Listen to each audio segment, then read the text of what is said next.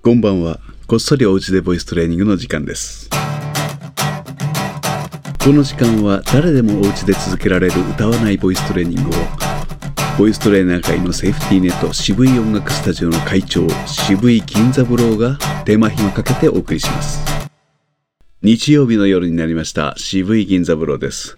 日曜日の夜に限ってはこのこっそりお家で歌わないボイストレーニングについての説明やら余計なお話やらをしてみたいと思っています。一人ででも間違えることなく練習するにはどうしたらいいかなと考えるまでもなく、ボイストレーニングにおいては呼吸の練習というのは大切です。実際、結局1年続けてきて、プログラムの大半が呼吸の練習を占めている始末ですから。そして呼吸の練習の前提として喉の脱力をまず取り入れました。具体的にはこういったことです。あえいおう。やれば皆さん大抵の人が簡単にできるかと思うんですけれどもあと器用な方耳のいい方は聞いただけでも真似をすることができるかもしれません。しかし対象は広く裾野は広く不器用な方を想定しています。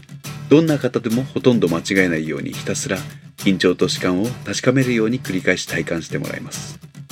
これがなぜ必要かといえば喉を緩めた状態の方が呼吸がしやすいからです。